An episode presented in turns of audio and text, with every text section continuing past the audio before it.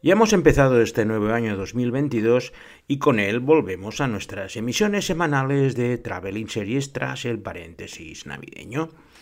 Y lo vamos a hacer con un destino a lo grande, un lugar bastante exótico y peligroso que ha estado durante los últimos meses en todas las portadas de los diarios y de los noticiarios y que os voy a relatar mi pequeña experiencia. No es un país que conozca en profundidad, pero sí que he tenido la oportunidad de haber estado algunos días. Y esto me parece la mejor forma de empezar este año con un lugar que está precisamente en la boca de todos. Y en la boca vamos a empezar con nuestras recomendaciones gastronómicas de hoy, que empiezan con un delicioso kabuli palau, que es un plato típico del país que consiste de arroz hervido junto con pasas, zanahorias y acompañado por trozos de carne o de cordero. Es el plato nacional y para acompañarlo la bebida es el dough, que es un yogur fermentado similar al lassi indio que está aromatizado con menta y que es el acompañamiento ideal para este kabuli pulao que ya os aviso que es un plato bastante potente porque hoy en esta primera edición de Traveling Series con Lorenzo Mejino de 2022 nos vamos a visitar Afganistán.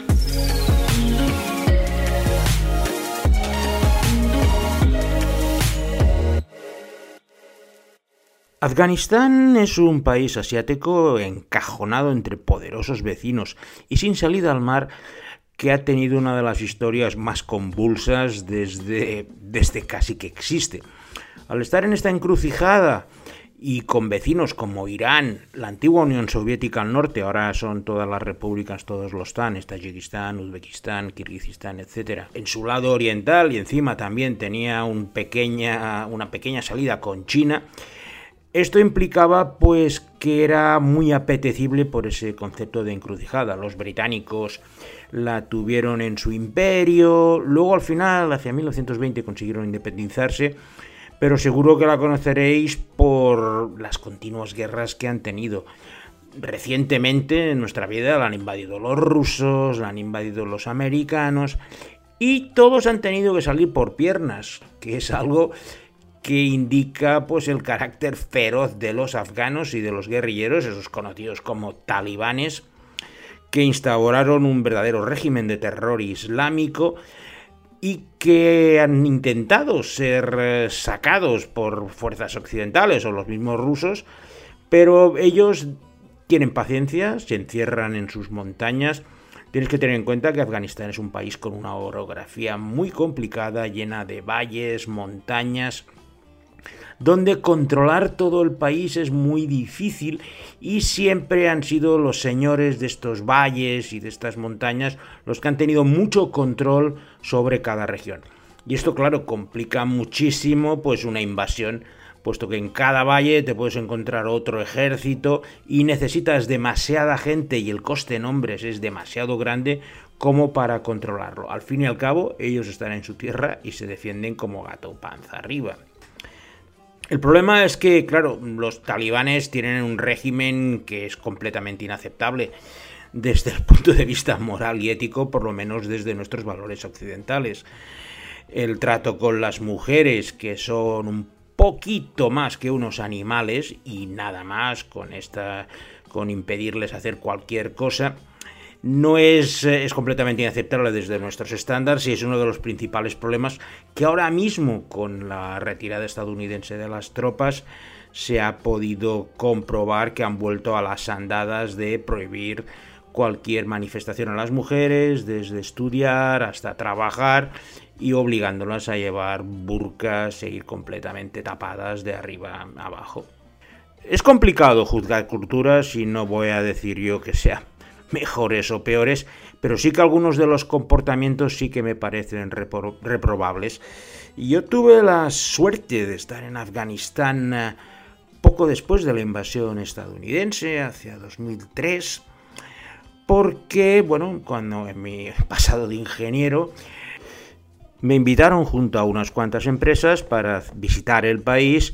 e intentar conseguir alguno de los proyectos de reconstrucción del mismo que venían con fondos internacionales y tenían que tener una cierta presencia española por el tema de, los, de las inversiones.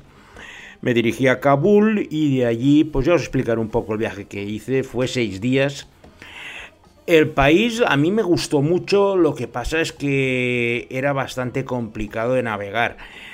Recuerdo que fuimos en coche desde Kabul hasta Herat, que está a 600 kilómetros, porque es un poco la, la carretera que teníamos que estudiar para ver unas posibles mejoras e intentar eh, ayudarles en esa reconstrucción, pero la seguridad era bastante precaria, aunque ya estaban los americanos dominando y habían quitado a los talibanes. Y recuerdo perfectamente que tuvimos que ir en un convoy, dos vehículos donde íbamos los ingenieros y con una escolta armada tanto delante como detrás que, digamos, limpiaba el camino. Aparte, tampoco ayuda que te hicieran ir con casco y chaleco antibalas en el vehículo, por lo que la situación era un poco kafkiana por la tensión que se respiraba, tanto por mi parte como por la de mis compañeros. Yo nunca me he encontrado en una situación así de tener que ir con casco, chaleco antibalas para ir a trabajar y encima completamente escoltado. Pero bueno, mm, es lo que había que hacer en aquel entonces y así lo hice.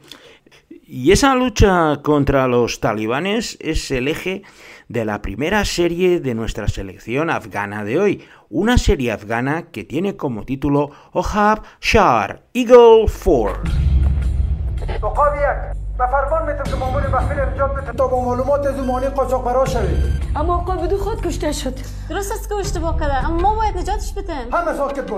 Eagle 4 es una serie afgana del año 2010 que muestra un cuerpo de élite de la policía afgana especializado en resolver crímenes y luchar contra los insurgentes talibanes. El comando está compuesto por dos hombres y dos mujeres, buscando precisamente mostrar la igualdad y que las mujeres pueden trabajar en las fuerzas policiales de la misma manera que los hombres. Cada episodio son de 20 minutos, pues es este grupo de élite que se enfrenta pues a talibanes, criminales, delitos, todo de una forma muy clara de buenos y malos. Y la razón es, y ahora os vais a quedar un poco sorprendidos, es que la serie era estaba patrocinada por la OTAN, que a través de compañías externas eh, subvencionaba a compañías locales televisivas, siempre con algún inglés o algún estadounidense ayudando, para realizar estas series que mostraran eh, las bondades de la sociedad occidental, en este caso, pues como ya hemos visto, con dos hombres y dos mujeres en un comando de élite, para intentar influenciar en la sociedad afgana hacia los valores más occidentales. Hicieron varias series de este estilo, todas ellas con la OTAN financiando de forma directa o indirecta a las productoras, pero la que tuvo más fama fue la primera, que es este Eagle 4, que se puede ver algún capítulo en YouTube y bueno, y es eh, maniquea más no poder, pero no deja de ser una forma de conocer cómo veían el conflicto afgano cuando ya no estaban los talibanes en el poder. El viaje con el convoy hizo bastantes paradas turísticas, y nunca mejor empleada la expresión, porque dentro de los proyectos pues había también proyectos de reconstrucción de lugares turísticos. Y la primera parada fue un lugar que personalmente me hacía mucha ilusión de ver, que eran los Budas gigantes de Bamiyan unas estatuas erigidas en el siglo IV y V que la intolerancia talibán destruyó con bombas porque según sus creencias no puede haber ninguna imagen de ninguna deidad que no sea la de Alá y aún así tampoco tiene imágenes, por lo cual en una de sus expresiones de cortedad mental absoluta decidieron bombardearlos. El lugar, la verdad es que es sobrecogedor, porque llegas, ves una montaña vertical donde estaban los budas en las hendiduras de la misma y ahora han quedado vacías. En aquel momento había un proyecto precisamente para reconstruirlos a partir de imágenes y que por lo menos hubiera unas réplicas que recordaran lo que había allí. porque la montaña es realmente impresionante y los budas te los puedes imaginar solo viendo el agujero donde estaban. Me estuvimos como dos horas eh, visitando la zona, arriba, abajo, y aún quedaban algunos budas en pie que no. que decidieron, eran tan pequeños que decidieron no destruirlos. Pero claro, las dos estatuas gigantes. Eh, tengo fotos del lugar con los agujeros y las las he querido mirar antes de hacer el podcast y realmente me ha traído grandes recuerdos de las salvajadas que podemos hacer contra culturas milenarias. Al ser un viaje oficial, la burocracia jugaba un papel bastante importante. Cualquier desplazamiento que teníamos que hacer tenía que venir gente de los ministerios implicados, cultura, defensa, para o reconstrucción, obras públicas, para controlar lo que estábamos haciendo. Y esta burocracia es la base de la segunda serie afgana de nuestra selección de hoy una comedia paródica que se llama The Ministry, el Ministerio.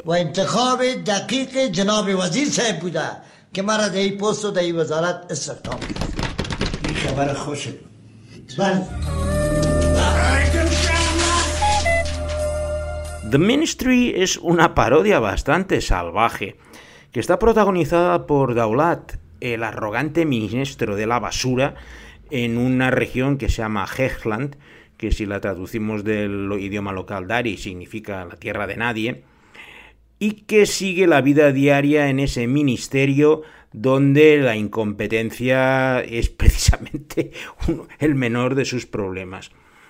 Ese Ministerio de la Basura hace honor a su nombre y sus componentes son una verdadera banda de ineptos que solo buscan enriquecerse pues trapicheando, robando, dando permisos o haciendo lo que sea y tiene un estilo muy reminiscente a The Office, aunque por raro que os parezca, porque está rodado en forma de falso documental donde el, este Daulat, el ministro, se cree que es un gran genio y alrededor de él todo el mundo se está riendo en su propia cara. Mm, la he visto completa porque empecé a verla, son solo ocho episodios y están en YouTube subtitulada en inglés y lo cierto es que te da una idea de cómo los afganos funcionan desde el punto de vista burocrático y la verdad es que después de verlo en directo o sufrirlo en directo, lo cierto es que es una parodia bastante acertada y desgraciadamente demasiado cercana a la realidad. La siguiente parada fue un lugar natural que me sorprendió por su belleza y la razón era que querían establecer el primer parque nacional y nos lo querían mostrar a ver qué nos parecía. Es el lugar Band e Amir, que se convirtió en un parque nacional en 2009, como seis años después de mi visita, y lo cierto es que se lo merece absolutamente. Es un conjunto de seis lagos de montaña a más de 3.000 metros de altura, de un color azul cobalto que yo nunca había visto en invierno, lógicamente, allí las temperaturas son completamente gélidas, pero en verano pasear por aquella zona, la verdad es que me quedé con muchísimas ganas de volver porque las vistas de estos seis lagos de altura eran impresionantes y lógicamente la, posibilidad de proteger esa, esa, naturaleza. Como parque nacional eh, era un proyecto realmente interesante. No, no, no, me lo llevé, en este caso no gané ninguno de los proyectos a los que me presenté, pero por lo menos pude estudiarlos para licitar. Y el del Parque Nacional de Ban de Amir fue de los que me quedé con muchas más ganas. Una de las consecuencias de estas continuas trifulcas y guerras civiles en suelo afgano ha sido el gran número de refugiados y desplazados que han provocado cuando entraban los rusos, los talibanes se refugiaban, volvían eh, los talibanes, entonces tenían que salir por patas los eh, colaboradores de los rusos y ahora se ha vuelto a repetir esto con el tema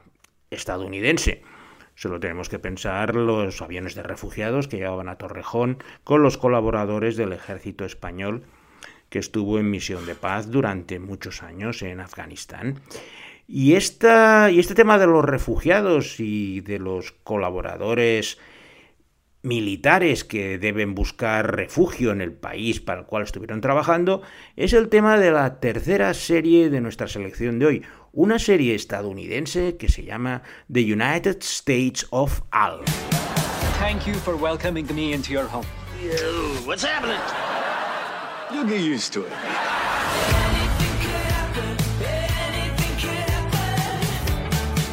The United States of Al narra la amistad entre Riley, un marine que ha luchado en Afganistán, y a Walmir, al que todos conocen como Al, el intérprete que tuvo mientras estuvo desplegado en el país. Su amistad es tan grande que Riley lucha por conseguir que su amigo Al pueda salir de Afganistán como refugiado e instalarse con él en su casa de Columbus, Ohio. Cuando lo consigue, llega Al con gran alegría a su nuevo destino y es acogido en la casa donde vive pues la hermana de Riley y su padre Art. Los contrastes entre las costumbres afganas que tiene Al y su nueva vida estadounidense es el centro de esta comedia creada por Chuck Lorre, el que ha hecho Dos hombres y medio y Mom, que es una historia que al principio pues parece una comedia un poco tontorrona con típicos gags, pero que poco a poco va girando y evolucionando y convirtiéndose en algo mucho más interesante. Por un lado, los problemas de Riley con estrés postraumático tras haber servido durante varios años en el ejército y en los marines, y por otro, la situación de Al, que empieza a ser consciente de los problemas que hay en Kabul la serie se estrenó antes de la retirada de Estados Unidos y han, introducido en esta segunda temporada de una forma muy hábil pues toda la angustia que tiene Al al ver cómo su país se está desmoronando. Él ha podido salir de allí, pero sigue teniendo a su familia. La comedia ha girado a temas bastante más dramáticos y lo cierto es que es una de las mejores historias para conocer Primero te ríes y luego te hace recapacitar las historias de los refugiados afganos fuera de su país, gracias a este gran personaje que es Al. En mi caravana hacia Herat, la última parada antes de llegar al destino fue otra de esas sorpresas que desconocía su existencia, que es el minarete de Jam. El minarete de Jam es una impresionante estructura de ladrillo de 65 metros de altura y muy estrecha que está en un lugar completamente perdido y remoto. Íbamos con el coche y no sabíamos por dónde nos llevaban hasta que de repente descubres esa estructura impresionante que son 65 metros de altura y toda ella rellena de estucos, grabados, inscripciones árabes que se construyó en el siglo XI y XII y que por lo menos al ser un minarete los talibanes pues no se han ensañado con él. Lo nombró la UNESCO Patrimonio Mundial un año antes de ir, de ir yo por allí, por lo cual era la cosa que estaban más orgullosos del mantenimiento. Luego han tenido bastantes problemas de, de conservación por la erosión, pero si podéis buscar en internet o en Google las fotos del minarete de Jam, podréis entender mi sorpresa al verlo. El camino siguió hasta llegar a Herat, que era la ciudad destino, porque desde allí ya cogimos un avión, unos helicópteros, mejor dicho, para volver a Kabul. Y en Kabul, pues... Eh, Kabul es una ciudad bastante caótica, muy grande, donde las mezquitas son enormes y acogen a todos los fieles, casi siempre para la plegaria del viernes y donde te puedes perder durante horas sin pasar por el mismo sitio. No es de las ciudades asiáticas que más me han gustado por un poco el caos que en ella reina, tanto urbanístico como de gente, pero sí que por la noche después del viaje pues nos fuimos a celebrarlo a uno de los locales más interesantes de Kabul para los expatriados. Y en uno de esos locales para expatriados es donde se desarrolla la cuarta y última serie de nuestra selección de hoy sobre Afganistán, una serie francesa que se llama Kabul Kitchen. Tu connais le colonel Amanoua, toi Il se présente aux élections parlementaires et je m'occupe de sa campagne. À partir de désormais, mon ami, toi et moi, on est associés. Je te ferai quand même remarquer que c'est ma chambre Tu es chambre. Maintenant, t'as une fille. Kabul Kitchen es la historia de Jackie, un periodista francés afincado en Kabul, donde ha abierto un restaurante que es el punto de encuentro de todos los extranjeros que viven en la capital afgana, así como de algunas clases dirigentes locales donde sirven productos prohibidos por el régimen afgano, como el cerdo y el alcohol. La historia empieza con la llegada a Kabul de Sophie, la hija de Jackie, a la que abandonó hace 20 años, que viene a trabajar para construir una escuela con una ONG internacional y que se traslada a vivir con su padre al restaurante para intentar retomar la, la relación perdida, lo que va a cambiar completamente la vida de Jackie. La serie está basada en hechos reales y nos muestra la vida en 2005 de un grupo de extranjeros y sus relaciones.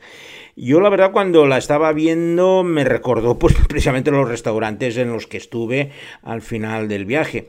Aparte, los extranjeros se dividen en dos grupos, los que podríamos llamar empresarios, como el propio Jackie, que intentan sacar el máximo beneficio a la situación convulsa, y al lado tenemos a los trabajadores de las ONG que intentan mejorar estas dos facciones de extranjeros han subsistido hasta ahora en que los dos han tenido que salir a la carrera porque los talibanes no son precisamente muy amistosos ni con los empresarios occidentales ni con los trabajadores de las ONG. Y con este viaje por Kabul vamos a finalizar esta entrega de hoy, esperando que Alberto Laya no haya tenido muchos problemas con el Pastu y el Dari para encontrar los vídeos de la selección de hoy. Y sin nada más, me despido de vosotros hasta la semana que viene con una nueva edición de Traveling Series con Lorenzo Mejino.